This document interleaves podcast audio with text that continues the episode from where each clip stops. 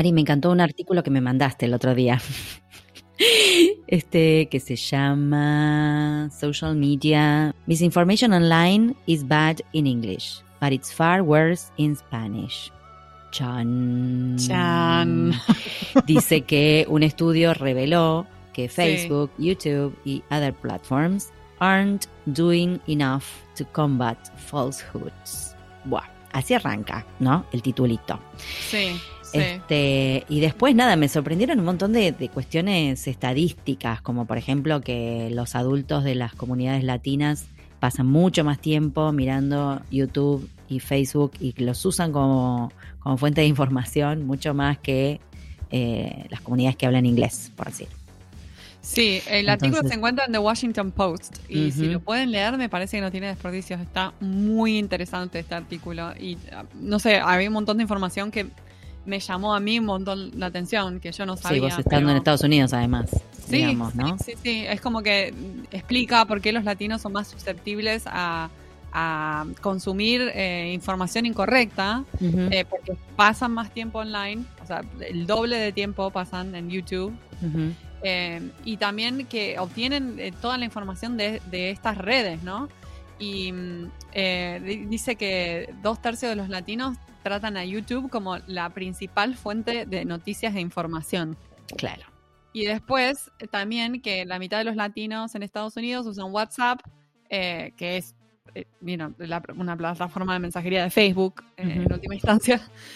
y mucho de lo, de lo, que sucede es que empiezan a leer la información incorrecta en Facebook y después se pasan a WhatsApp para hablar en grupos cerrados. O sea, todo se, donde no hay donde hay cero chequeo de la información incorrecta, donde hay cero como forma de flaguear eso. Entonces Ahora, como claro. que se desparrama mucho más fácil la información incorrecta. Atrás de todo esto también hay cuestiones económicas, porque lo que dice también es que las plataformas mismas tienen por ahí mecanismos o gente que pone falso enseguida en lo que es la información en inglés, pero en español sigue sin flaguear, digamos, que eso es incorrecto o es falso. Volvió la cabeza, dice que hay cosas de eh, mentiras de la elección de noviembre de 2020 que todavía no tienen etiquetas de, advertencia en Facebook en español. Todavía están ahí como dando vueltas. Nadie las flagueó nada. Claro, todas estas investigaciones medio como que apuntan contra la plataforma en ese sentido, ¿no? decir, ah, bueno, vos estás protegiendo a esta comunidad pero no a la otra,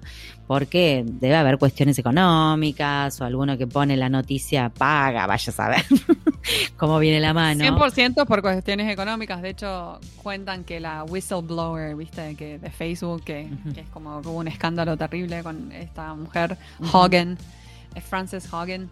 Eh, eh, reveló que el 87% de la información incorrecta se desparrama en inglés, pero que solo el 9% de los usuarios son angloparlantes. Claro.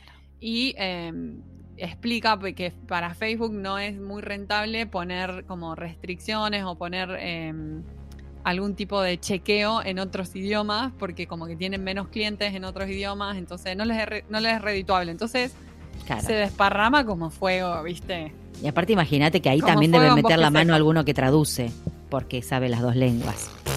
Entonces ya la fake news es recontra fake cuando la pasan en español. La fake translation. la fake, news, fake translation, un O, a, traducción automática, esa es la otra. Porque Facebook tiene integrada la traducción automática, que también Sí, sí, sí. De dudosa calidad. complicado, ¿no? Bueno, súper interesante. La verdad que son estas cosas, son como los, nuevos problemas, ¿no? Que acarrean las redes sociales y las y esta cosa de andar. Yo veo, he visto un montón de veces, eh, viste, por ejemplo, cuando buscan se perdió esta nena y qué sé yo, y la gente comparte la foto, y por ahí la nena apareció y pasan años y siguen compartiendo la foto porque nadie pone nada. Eh, sí, a mí me está siempre recosa eso porque no sé si es falso o es verdadero. Como que Yo siempre chequeo en Google antes. Mm, acá hay una empresa, eh, va, acá en Argentina hay una empresa llamada chequeado.com que ah, chequea fake news. Sí. Ah. Chequean fake news. Entonces vos podés ir a chequeado este, o muchas veces pones el nombre de la, de la chica o el, chico. A veces la gente también comparte publicaciones sin mirarle la fecha, eh, ojo. Claro. La fecha por ahí dice 2 de febrero de 2017 y te lo comparten ahora en 2021. Es decir, mm, bueno, fíjate primero, porque o ya la encontraron o no existe más, o vaya a saber qué pasó, ¿no? Cuatro años. Este, pero mm, también pasa eso, ¿no? Como se vuelve, se vuelven a, viralizar cosas. Y a mí me da, en realidad lo que me da cosa es como compartir la cara de una, chiquita o un chiquito, ¿viste? Yo qué sé. Sea, estar compartiéndolo por la red con todo lo que pasa en las redes. Delicado, Es re delicado, ¿viste? O sea, por un lado digo, bueno, si se perdió de verdad lo compartiría, pero claro, medio como que tenés que hacer el rechequeo. sí. Y bueno, chequeado.com hace chequeado de noticias más que nada. O medio análisis así de, lo que sale. Es tremendo, porque es como. Es tremendo. Sí, por ahí uno no se da cuenta. Yo que vivo acá, bueno, acá pasó que mi mamá me vino a visitar y se quedó en un Airbnb. Y el Airbnb, viste que una vez por semana te manda a alguien que, limpia el lugar. Y mandó como un, un crew, un grupo, y eran no sé de dónde eran, pero era un grupo de latinos, ¿no? Que estaban limpiando. Y mi mamá les preguntó si estaban vacunados. y le dijeron, no, no, no estamos vacunados, igual te lo podés agarrar, ¿para qué te vas a vacunar? Como que la lógica que le dieron... Ni siquiera les, les, había llegado la información. No, no, no, no. Mi mamá salió corriendo del lugar. Porque por supuesto tampoco estaban usando máscara, nada. Pero no, eh, eh, tremendo, tremendo. Claro, andás a ver cómo le llegaba la información. Sí, es como que tienen la información incorrecta, tal cual. Y andás a ver de dónde la obtienen, si es YouTube, Facebook, WhatsApp, pero pero es preocupante, es preocupante, sobre todo cuando hay algo así que afecta a todo el mundo, ¿no? Como lo que estamos pasando ahora, la pandemia, algo global, donde eh, solo que me, me, da mucha pena de que, de que llegue información incorrecta. Sí, sí, sí, y que por motivos económicos nadie lo frene, eso es como peor todavía, ¿no? Porque si ya sabes que existe, pero haces algo para Lo que pasa es que, yo qué sé, me parece que la generación de información es tan constante y tan vasta que no, sé hasta dónde puedes chequear. no, sé hasta dónde podés hacerlo realmente. Eh, medio como que depende de uno no hacer circular cosas que no sabes si son o no. Claro. Pero bueno, justamente son fake news porque pasan por, por news. se hacen pasar bien, se camuflan bien. Esa es la cosa. Mirá vos, bueno, después lo voy a compartir así lo pueden leer eh, todos porque es muy interesante el artículo, la verdad. Y ahora pasamos a nuestra invitada del día de hoy. Hermosa. Divina, me encanta un par de idiomas súper raro que no, del que no hemos hablado nunca hasta el momento, un montón de anécdotas espectaculares. Eh, una genia, la verdad, Mariana. Así que le damos paso a nuestra entrevista del día.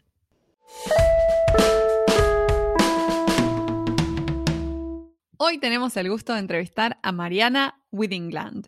Ella nació en Pergamino, ciudad de Buenos Aires, de madre argentina y padre noruego. Estudió traducción en la Facultad de Lenguas de la Universidad Nacional de Córdoba y los idiomas la han llevado a trabajar y viajar por el mundo.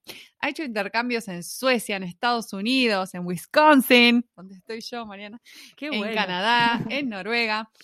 Eh, en Oslo trabajó en el sector público interpretando distintos pares de lenguas, eh, ya sea en festivales de teatro, como también en el sector de noticias.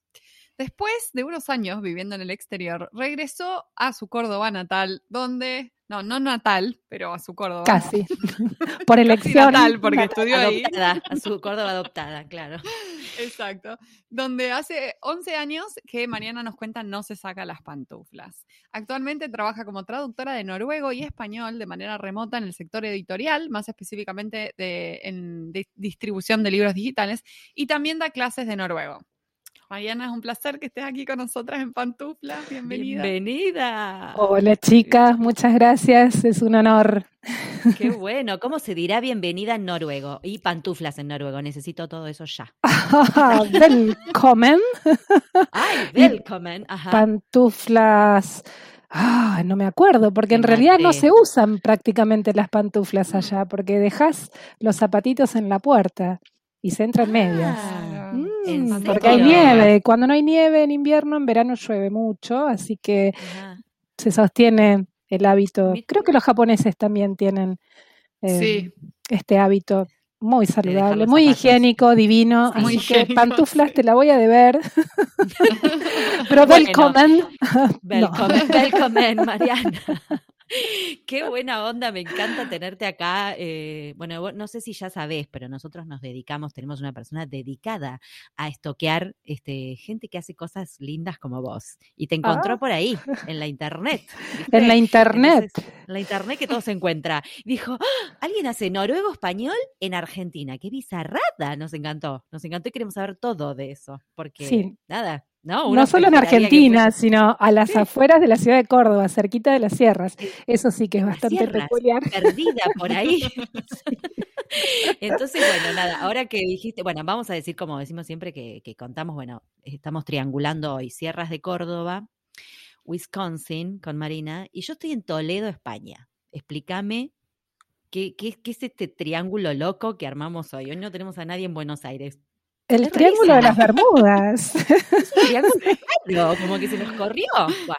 nada, este, bienvenida nuevamente, Mariana. Mi primera pregunta era ¿por qué noruego? Pero ahora que decís que tu papá este, es noruego, o era noruego, no sé. Era noruego, eh, sí. Contame, contame qué onda, si es por tu papá, ¿cómo, cómo surgió todo eso? Oh, fue larguísimo el periplo. Yo empecé em, con el inglés de niña de manera autodidacta escuchando la BBC en una vieja radio Tonomac. Mira, mira. y escuchaba así con mi papá. Em, él, como muchísimos inmigrantes en Argentina, decidió no transferir su lengua materna a sus hijos eh, con el... Sí, sí, esto fue bastante común. Creo que todavía sucede, no solo en Argentina, ¿no? Hay, hay como un dilema muchas veces entre los migrantes si a la hora de decidir si van a transmitir su lengua materna a su, descendencia o no. Bueno, mi papá no lo hizo, entonces, pero yo al haber crecido en una biblioteca donde trabajaba mi mamá, tenía acceso a libros que me eran inaccesibles. O sea, eso, los tenía en la mano, los miraba y no entendía nada. Entonces, desde muy chiquitita, desde antes de aprender a leer eh, y escribir el español, mi lengua materna, eh, tenía todo este universo, ¿no?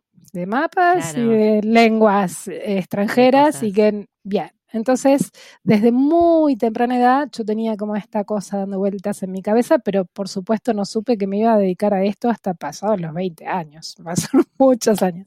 Claro. Eh, así que bueno, el inglés, eh, mucho tiempo, mi infancia, mi adolescencia, VHS, ese fue como mi entradita al mundo del inglés. En realidad, leer películas, auriculares, headsets, diccionarios bilingües, monolingües y como una ansiedad por en algún momento tomarme un avión y dejar la provincia de Buenos Aires. y lo primero que sucedió, la primera posibilidad que tuve de hacer eso fue un intercambio de un año en Suecia donde por supuesto, hablábamos inglés en los encuentros con otros estudiantes del mundo, pero eh, después yo vivía con una familia de suecos ahí cerquita del círculo polar y bueno, y ustedes ya saben, esa edad maravillosa, el cerebro es sumamente plástico y si podés aprendes cuatro lenguas en paralelo, es todo posible sin el más mínimo esfuerzo.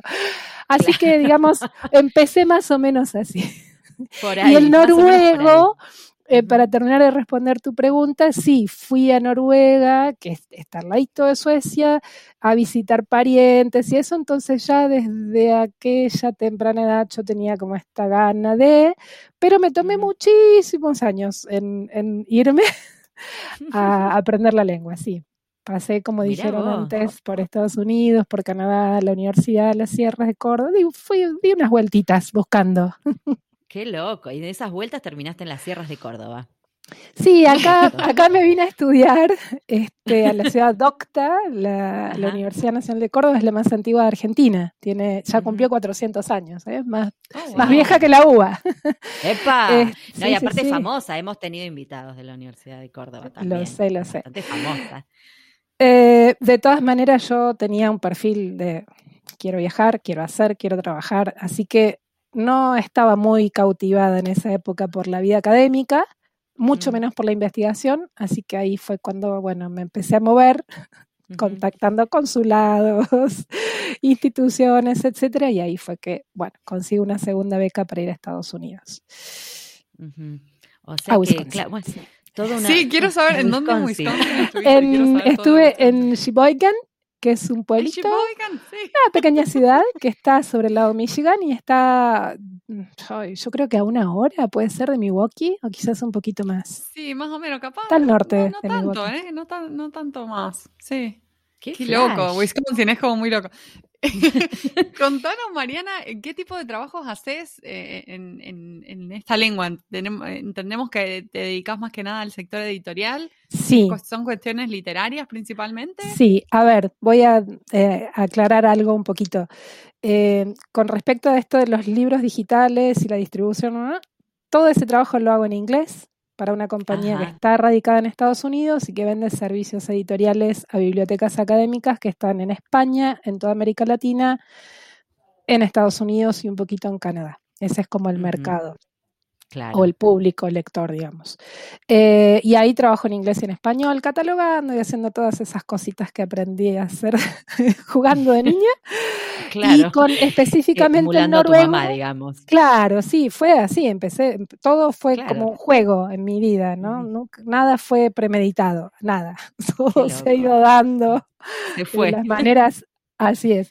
Eh, y con el noruego sí, hago exclusivamente traducción autoral.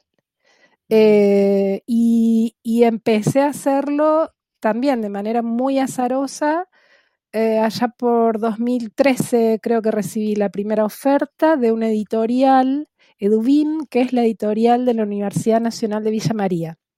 Ellos en ese momento estaban eh, publicando una bellísima colección bilingüe de teatro europeo contemporáneo, con gente súper capaz, brillante, traduciendo estas obras. Y bueno, me invita el editor en jefe y yo dije, este señor, que será cierto.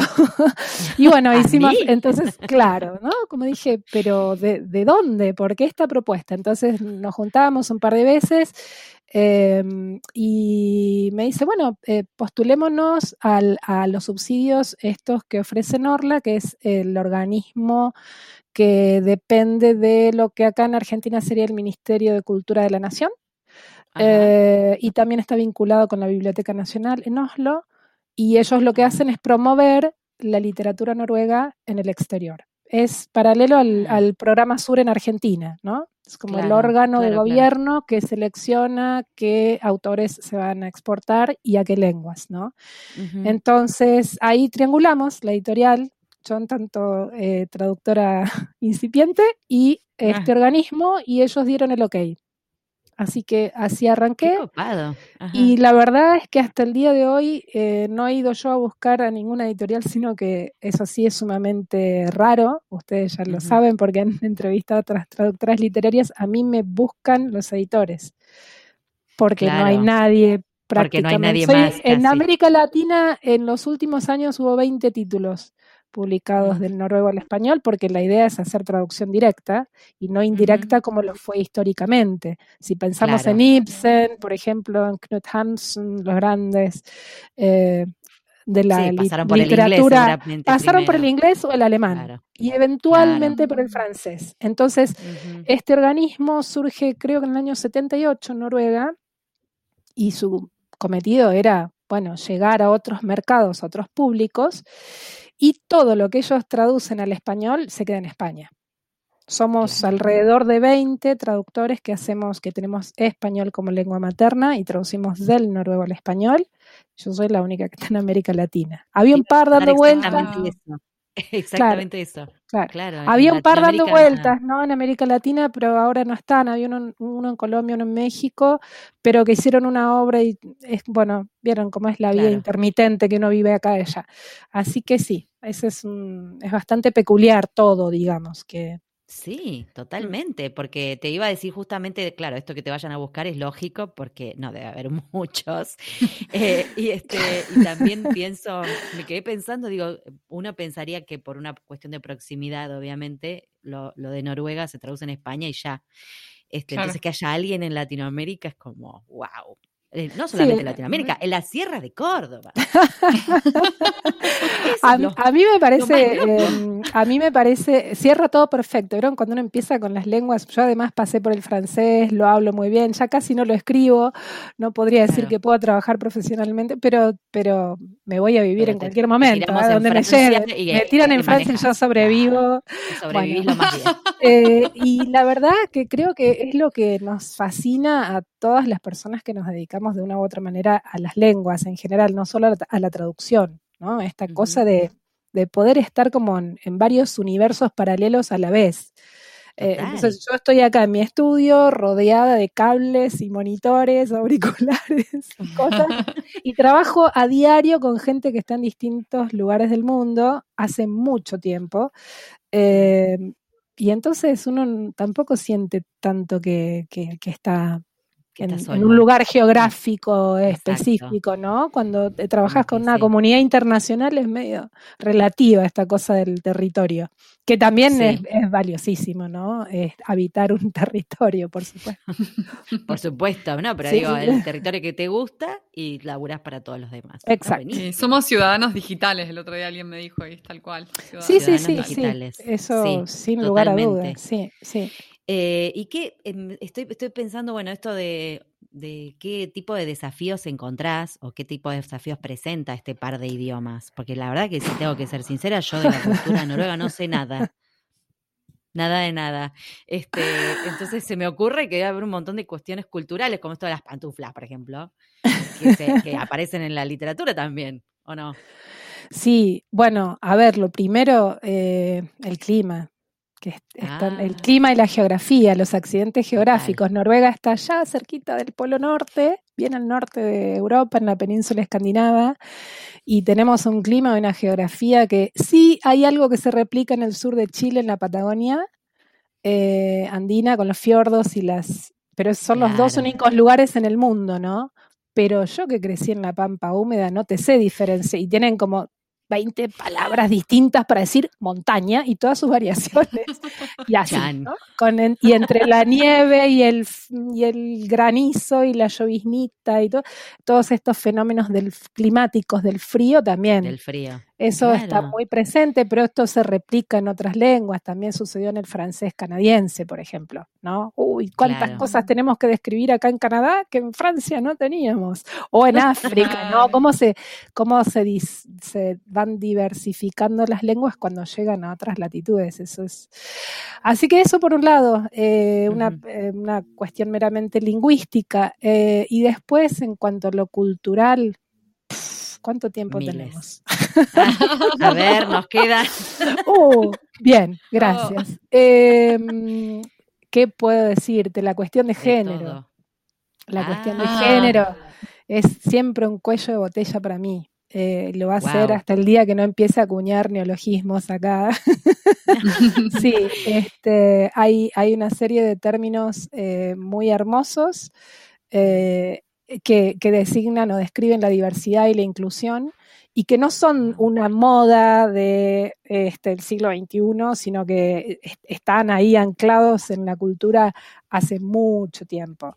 Como que allá no, tienen un término para decir padres, como acá, que excluye a las madres, sino que tienen otro término. Después hay uno que es madres y hay otro que es padres. Pero padres cuando son dos papás ah. y madres cuando son dos mamás. Pero hay un tercer término que es Freldre, por ejemplo, que es otro, ¿no?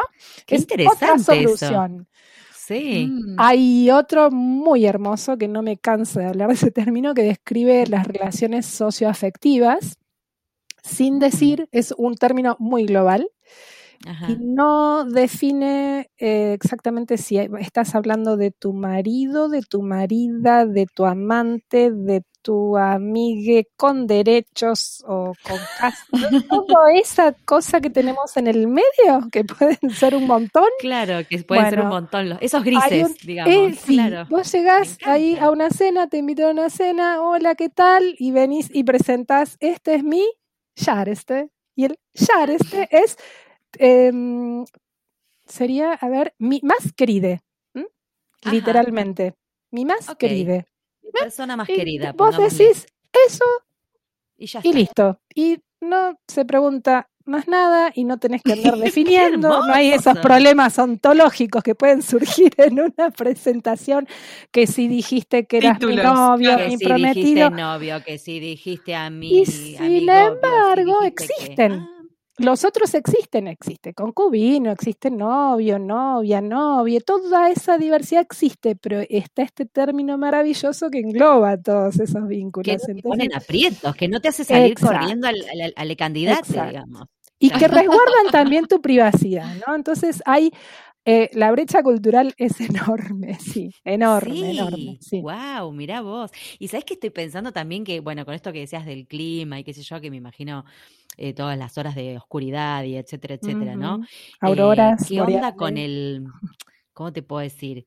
Se me, se me ocurre, no sé si en la literatura se refleja como un cierto humor o una cierta um, forma de ser que más allá de lo cultural, ¿no? Digo, sí, pienso. sí. Porque sí, no es lo mismo vivir en Brasil con el sol y la caipirinha y la samba.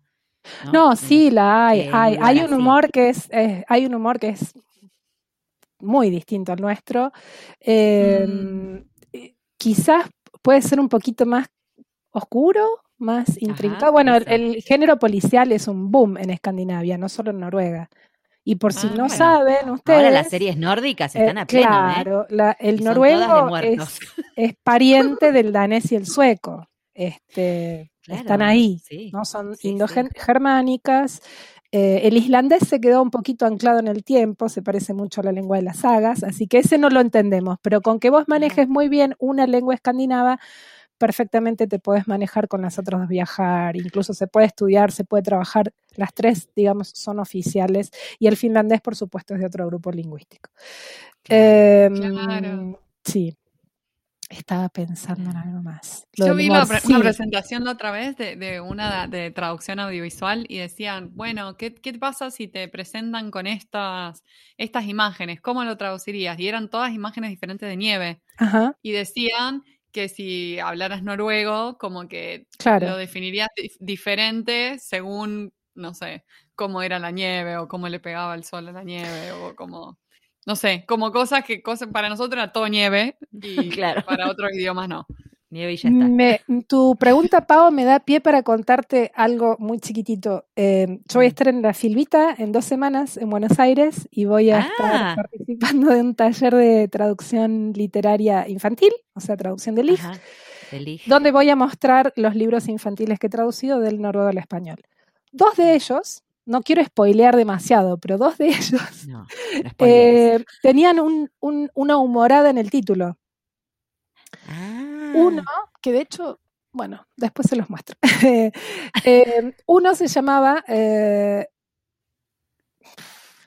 el Red Isidn, que quiere decir muerta de miedo en el sur, el sur Ajá. de Europa, o sea, en una playa, y hay una niña en una playa con su papá, o sea, el sur podía ser España, podía ser podía Italia, ser Grecia, pero claro. ese sur, bueno, ahí teníamos este referente, la palabra sur tenía que volar del título, pero el Live Red, yo me acuerdo que lo primero que hice cuando me mandaron el PDF, le dije al editor, mira, este título no va, porque no, es un libro infantil, para un, no, no, da, o sea, en Buenos Aires no, no es muy atrapante, no es, para, no es muy cautivante, y no solo en Buenos Aires, para, para el público claro. infantil en América Latina, no sé si en España, pero ya podés llegar a pensar de que es una obra de terror. Entonces, claro. eh, le, después de todo el tiempo de trabajo, finalmente se decidió que el título iba a ser Mi pequeño gran papá. O sea, se trabajó Ajá. muchísimo para ver qué podíamos hacer, porque eso que funciona perfecto en un público nórdico. Claro, ¿sí? claro. Bien en América Latina no iba a funcionar. No y otro título, también tuve el mismo problema, había una suerte de humorada también, eh, también es un libro infantil para un público de 6, 5 años para abajo, muy chiquitos, mm. y es, el título original era Barbie y Milo y el problema de la pistola. Y, esta, y es una... Sí, eh, Qué exacto. momento, claro. Claro, entonces yo ya había esto? trabajado con el mismo editor y le dije, mira, Pablo, esto es lo mismo que la otra vez. El proble ni problema ni pistola podemos tener en el título porque ninguno de los claro. dos, o sea, no lo vamos a vender, pero lo vas a tener que regalar, no sí, te lo aceptan rifar. en las bibliotecas. No, ¿quién va a querer leer eso? Es la historia de un niño que quiere tener una Barbie para su cumpleaños de 5 y el papá le regala una pistola. O le propone que ah. tiene que. Bueno, entonces. Otra cosa. Sí. Y ese, ese cuento es bueno, nada, está montado en tablas en Buenos Aires, se trabaja mucho en eso y es una historia muy, muy hermosa. Eh, y bueno, por suerte también eh, pudimos pensar en algo, sí, le encontramos la vuelta para sacar el, problema y la pistola del título. Y esto, por supuesto, cuando yo lo hablé con, con noruegos, les pareció fantástico, porque imagínate qué ven ellos en los medios. Y si bien en América Latina a la mitad más uno algo le robaron o lo pasearon en el taxi, ¿viste? Ni Entonces, esta cosa que funciona tan bien, y bueno, eso en cuanto al título de una obra, que ustedes ya saben que siempre es muy difícil porque hay que trabajar a niveles muy profundos de la cultura y dejar como lo lingüístico de lado, ¿no? Así que ahí es clave encontrar la empatía del editor, que te escuche, que bueno, igual Mariana, eh, no les queda otra, o discuten con vos o se quedan sin libro. Bueno, no, igual lo que se hace en general es que cotejan eh, mi traducción con la versión en inglés y en francés, si es que el título ya fue publicado en esas, en esas lenguas, ¿no? Claro, eh, claro, claro. Ese es el mecanismo, digamos, de control, porque si no, no tienen como a quién le van a preguntar. ¿Cómo saben? Esto que me puso acá la traductora, qué onda. Pero bueno, también eso hace, eh, por eso a mí también me, sirve mucho eh, cuando ya la obra está traducida, porque bueno, voy eh, y recurro a, las lenguas a las que yo tengo acceso, por lo menos que el inglés y el francés sí puedo, y, puedo contraargumentarle al editor en caso de ser necesario. ¿no? Mm, Ahí donde hay pérdida semántica, donde yo hago una una propuesta superadora, claro. Así que ahí ayuda mucho. Te vienen muy bien esas armas, claro. Y escúchame, quiero que nos cuentes un poco, porque en el off, medio como que nos, nos enteramos con Marina, eh, que estás dando clases también, de repente. Que hay como un boom. ¿Qué pasa? Hay un boom. Parece que sí. Este, parece que hay mucha gente en Buenos Aires que está mirando a Gardermoen, el aeropuerto de Oslo, eh, con muchas ansias de irse.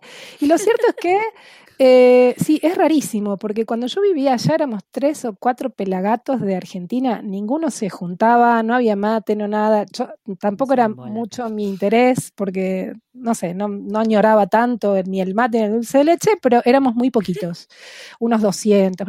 Y hoy hay una comunidad de miles de argentinos Em, y entonces sí, eh, de repente en plena pandemia me preguntaron, che, ¿me puedes dar unas clases? Y yo dije, sí, ¿quién va a querer tomar clases de noruego online en Argentina? Y resulta que es Está full.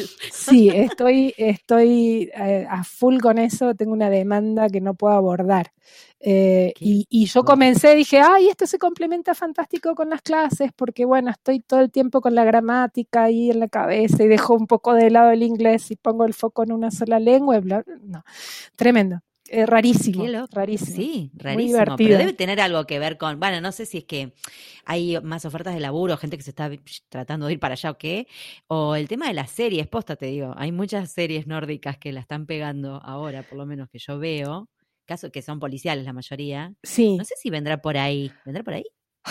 no sé, habría que preguntarle a algún sociólogo. es la buena publicidad también, la buena publicidad. tipo, ah, así viven en Noruega, así son las escuelas, así son las cárceles, la cárcel es como el mejor que tipo, tu departamento. sí, es más que, tu que mi casa. Sí, tienen hasta eh, diseño de interiores en las cárceles. Bueno, chicas, las bibliotecas no pueden dejar de... no, las bibliotecas, toda Escandinavia, son una maravilla. Iluminación natural, muebles de diseño, el sector para niñes este, tiene anaqueles bajitos y pueden hacer ruido. Eh, bueno, eh, es, una, es una maravilla. La verdad que todo lo que es eh, el universo de la producción del libro allá es no tiene parangón. Ay, me parece este que voy a empezar a buscar vuelos este, low cost. Yo te doy clase. No sé si me dejan entrar ahora. ¿Estás en Toledo? ¿Estás ahí nomás? Estaba pensando a ver a dónde me puedo ir. Mira, ya mmm, me picó el bichingui, pero no sé, no sé muy bien cómo está el temita de COVID. Tendría que, que investigar. Ganas no me faltan, imagínate, porque uno, eh, estando en Argentina, viste que tardás cinco horas para llegar a cualquier lado, porque nada, querés ir a Mar del Plata, tardás, querés ir al norte, tardás un montón desde Buenos Aires por lo menos. En cambio acá, en cualquier país, un viajecito de unas horas, ya estás en otro. Sí, sí, llegás, mm. llegás, tenés que apurarte porque ya viene la nieve. puedo mezclar, me puedo mezclar con los noruegos, ¿vos qué decís? Totalmente, totalmente. Sí. Para mí que doy nórdica, sí. Este, lo que sí no voy a entender nada. algo haremos. Este, para, te iba a preguntar algo más. Bueno, no sé, el boom de las clases, el filvitas, es este, traducción Ay, no sé, hace un, un montón de cosas, Mariana. Em, no sé si estás al tanto, te cuento. A ver. Por ah, no, ya sé lo que te iba a preguntar. Antes de la pregunta final, te quiero pasar esta pregunta. ¿Qué onda con formarse como traductor si alguien quisiera formarse como traductor de noruego en Argentina, ¿no hay? ¿O sí, traductorado? No existe. O sea, tendría no, hay en Argentina, como una mezcla. No, no hay. En España hay un par de universidades que ni siquiera tienen traductorado, tienen como estudios escandinavos que van más a, ah, la comunicación intercultural o estudios medievales. Esas son como las líneas que hay. Mira por ahí y por allá y por aquí y por acuya, pero no, en Argentina no hay absolutamente nada. Digamos, buscar a ver por y En Noruega tampoco hay una gran oferta, porque ellos tienen más, eh, se parece un poco al sistema de Estados Unidos, ¿no? Que vos te matriculás rindiendo un examen como el ATA, bueno, este, y ah, hay traductorado en una sola universidad. Mm, y es inglés noruego. Después mm. se va abriendo el abanico, tienen comunicación intercultural y ahí sí podés tomar. Y siempre podés, vieron cómo es el sistema de créditos en el sistema europeo, digamos, académico, que tenés los 60 créditos anuales. Bueno, sí, hay español, pero lo que no hay es traductología. Claro, no hay, no, eh, hay una sola cosa que puedes estudiar que es inglés noruego como carrera de traducción. Todo el universo de intérpretes y traductores que trabajan con el noruego y otra lengua hacen una cosa o la otra, se hacen algunos créditos, entonces toman, no sé, alemán, que, mirá, alemán, que es la mm. segunda lengua allá después del inglés, y tampoco existe el traductorado, ¿no? Qué loco, mm. ¿no? Y en Latinoamérica tampoco, me imagino. No, no, para nada. Para nada. Para nada. Bueno, eh, y mm, no, no, pienso porque, qué sé yo, creo, creo, si yo estuviera escuchando esta entrevista, estaría como ¿no? Como curiosa, eh, mucha gente que por ahí le interesa, ¿viste? O, que dice, ay, che, ¿habrá? ¿Me podré formar en esto? Porque ya saben que Mariana está dando muchas clases, o sea, no les va a poder enseñar. Este habría que ir a buscar por otro lado. Hagan este, cola, por eso te pregunté, claro. Eh, Mariana, bueno, viste que nuestra, esta es nuestra cuarta temporada y en cada temporada las entrevistas terminan con una pregunta final de corte filosófico, te diría. que no tienen una respuesta correcta, la verdad, porque va en cada uno. En general siempre guardan como una especie de enseñanza para el que está escuchando, ¿no? Que, puede como verse reflejado o no en lo que dice la entrevistada. Así que yo le voy a pasar la palabra a mi compañera, si es que quiere, ¿verdad, Marina? Este, si quiere hacer la pregunta. Gracias por el honor. Por favor. La pregunta dice. Le paso la palabra, por favor, adelante. Ay, qué nervios. La pregunta dice. El camino profesional presenta muchos momentos diferentes, pero siempre hay uno de crisis o encrucijada que nos sacude y que al superarlo aprendemos algo. ¿Cuál fue ese momento para vos y qué aprendiste? bueno, eh, ¿qué les puedo contar? Yo cuando desisto de la traducción audiovisual y Buenos Aires y dije, no me aguanto más, tengo que irme a vivir a Noruega para aprender esta lengua e incorporarla a mi perfil, vendí todo, regalé mi biblioteca, teníamos, no sé, Ibsen completo en papel de seda de principio del siglo pasado, todo, doné en la Biblioteca Nacional. Dije, ah. me voy con lo opuesto porque esto es una experiencia, bueno, con el objetivo último de hacer una maestría en traductología y en ese momento, hace muchos años, eh, atrás, en la Universidad de Oslo había una maestría en traductología inglés-noruego. Entonces hice todo el recorrido para ingresar y el reconocimiento homologar y bla, bla, bla. Rendí mi examen de noruego. Tuve que rendir el TOEFL por primera vez en mi vida. También me lo pidieron. Sí, sí, yo me, una locura. Y cuando estaba ahí, a punto de, resulta que no me admiten porque ninguna de las dos yo la tenía como lengua materna. Y argumenté y argumenté, insistí, no logré que hicieran una excepción conmigo y no pude ingresar. Y ahí me enojé terriblemente. Dije, me vuelvo a Argentina. Algo voy a hacer con el noruego que aprendí, que había aprendido usándolo, ¿no? Y, por suerte había tenido como esta dicha y esta fortuna de, trabajar eh, como intérprete eh, eh, tanto en la televisión nacional como en, teatros oficiales, que eso me dio una expertise enorme, pero me quedé con esas ganas, ¿no? Dije, che, pero a ver. Déjenme. incendio todo. Sí, sí, me volví con mucha más. Entonces, no sé si fue una crisis, pero fue como un momento donde yo estaba muy violencia arriba, ¿no? Dije, esto me voy, ¿no? Es el mejor país del mundo para vivir. Hermosa la socialdemocracia escandinava, pero che, no me dejan entrar a la universidad, me voy. Y, un par de años después, todo se empezó a acomodar en perspectiva, yo lo veo ahora y digo, claro, esto era lo que tenía que suceder. Claro, Entonces, yo ahora, por ejemplo, por estar vinculada a este programa de subsidios que exporta literatura noruega a otras lenguas y otros mercados, tengo y también gracias a la pandemia, que ahora está todo tan, todo sucede en la internet, eh, hago capacitaciones constantes online y hacemos un seminario uno por mes, ¿no? Que es exclusivo para traductores de noruego a otras lenguas. Entonces ahí estoy con gente que está, qué sé yo, en Turquía, en Bielorrusia. Qué divino. Y, bueno, entonces es muy así a la, a la marchanta, ¿viste? Se va, se va haciendo lo que se puede con la formación, porque en el ámbito académico es inglés-noruego. Todo el resto queda, viste, en la periferia, pero no, porque en, definitiva el Estado tiene mecanismos, el Estado noruego me refiero, tiene mecanismos de esto, ¿no? Como de diversifiquemos y tienen un interés enorme en penetrar el mercado editorial en América Latina. Ellos no están satisfechos con que todos sus traductores estén en España. Así que si alguien que tenga ganas de, formarse y venir a trabajar conmigo, yo necesito peers, necesito mis colegas. Gente, chicos, no sola Mariana. Sola como loca mala, acá en la con Mariana. Ahí tirada en la sierra, pobre mujer.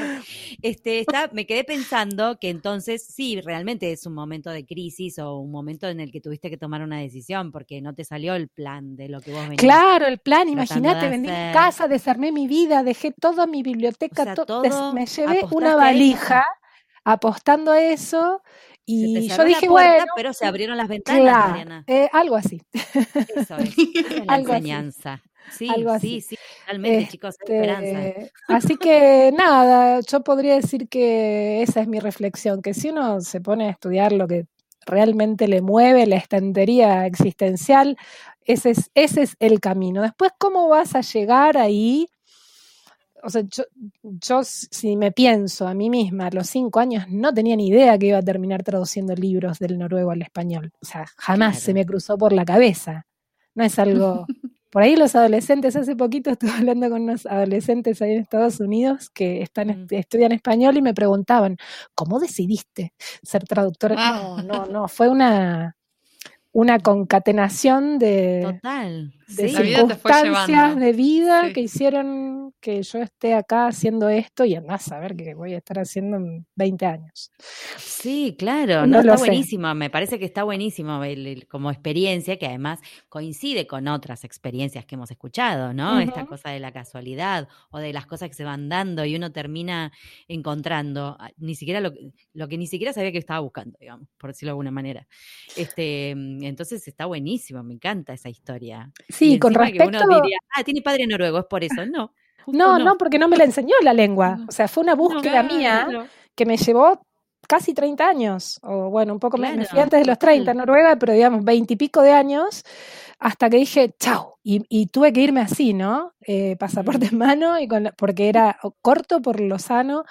Entonces, eso para la gente que tenga curiosidad por alguna lengua de nicho muy chiquitita, qué sé yo, por decirte el búlgaro, no sé, yo cuando era niña en el coro canté cuánta lengua, te, te gusta la euskera porque, no sé, te gusta el fútbol, de, hacelo. O sea, por más que por más que tengas que ir por la periferia porque no hay formación académica, Eso es súper importante.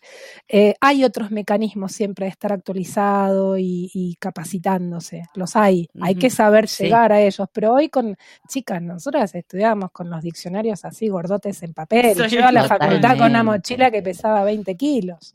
La escoliosis todavía me pasa factura, ¿qué crees que te Entonces hoy, este, mientras no explote el universo de las TIC, eh, y se caiga todo y venga el apocalipsis, esto va a seguir andando, entonces va, a haber cada vez más congresos y capacitaciones y webinars y lo que sea.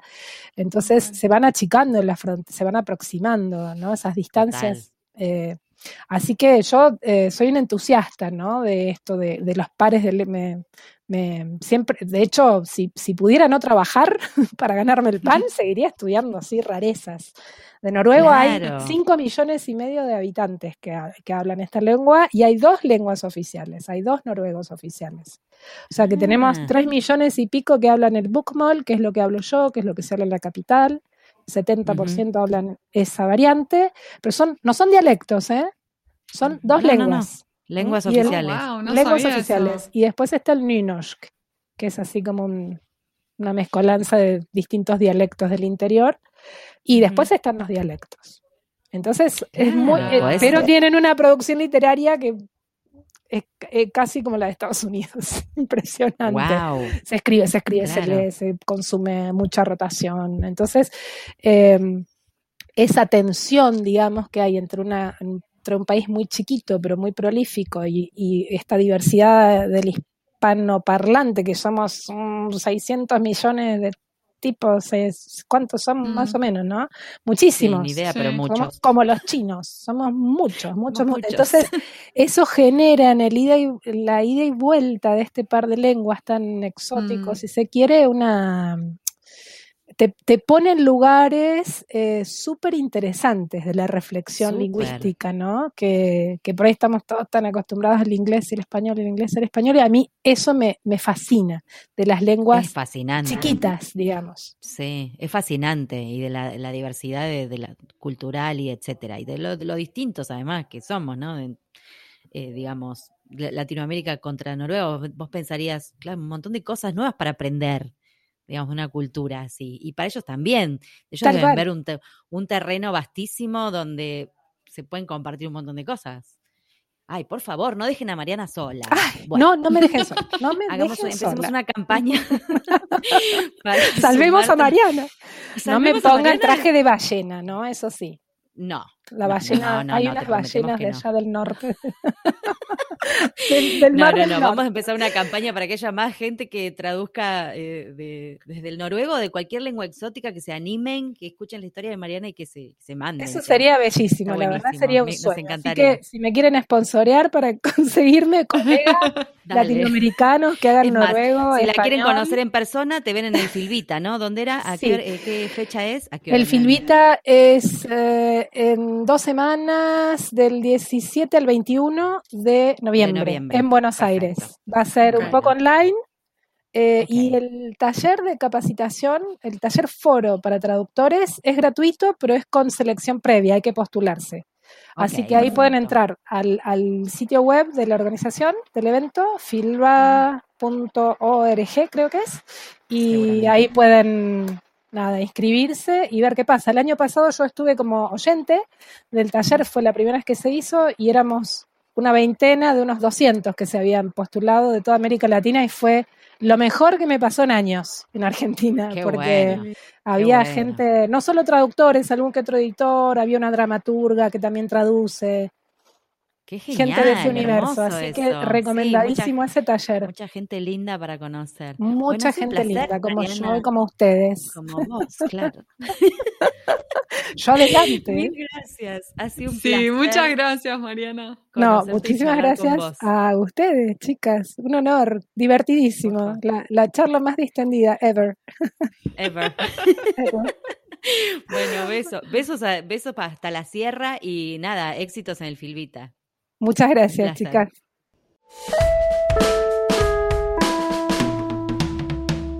Y ahora con ustedes, el momento catártico del programa. Los invitamos a escuchar al traductor karaoke.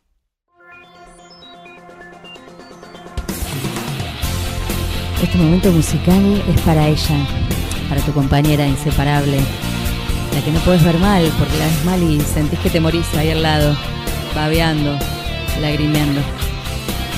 Y a veces, a veces la quejan algunos males. Este es uno de ellos, azul.